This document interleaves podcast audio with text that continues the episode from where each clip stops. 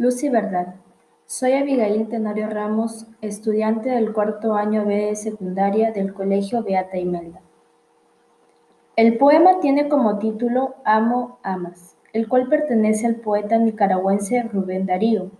Se desconoce el año que fue escrito este poema y a quién lo dedica. Lo único que podemos saber sobre este es su tema principal, que hace referencia al amor. El poeta nos dice que cuando amemos debemos amar de verdad y con todo. Respecto a la forma del poema, podemos ver que consta de dos estrofas, los cuales están compuestos por ocho versos.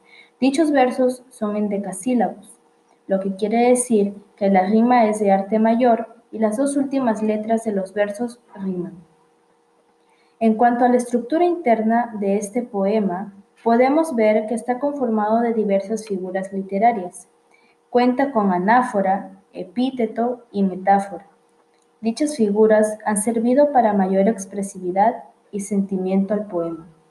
Finalmente, cabe recalcar que este poema se compone de dos partes. En la primera se habla sobre amar con todas nuestras fuerzas y con la mayor sinceridad posible, y en la segunda parte sobre cómo es el amor en sí, ya que todo no es perfecto. Cabe resaltar también que este poema es poco inusual, ya que Darío no acostumbraba a escribir poemas amorosos. Amar, amar, amar, amar siempre, con todo el ser y con la tierra y con el cielo, con lo claro del sol y lo oscuro del lodo, amar por toda ciencia y amar por todo anhelo.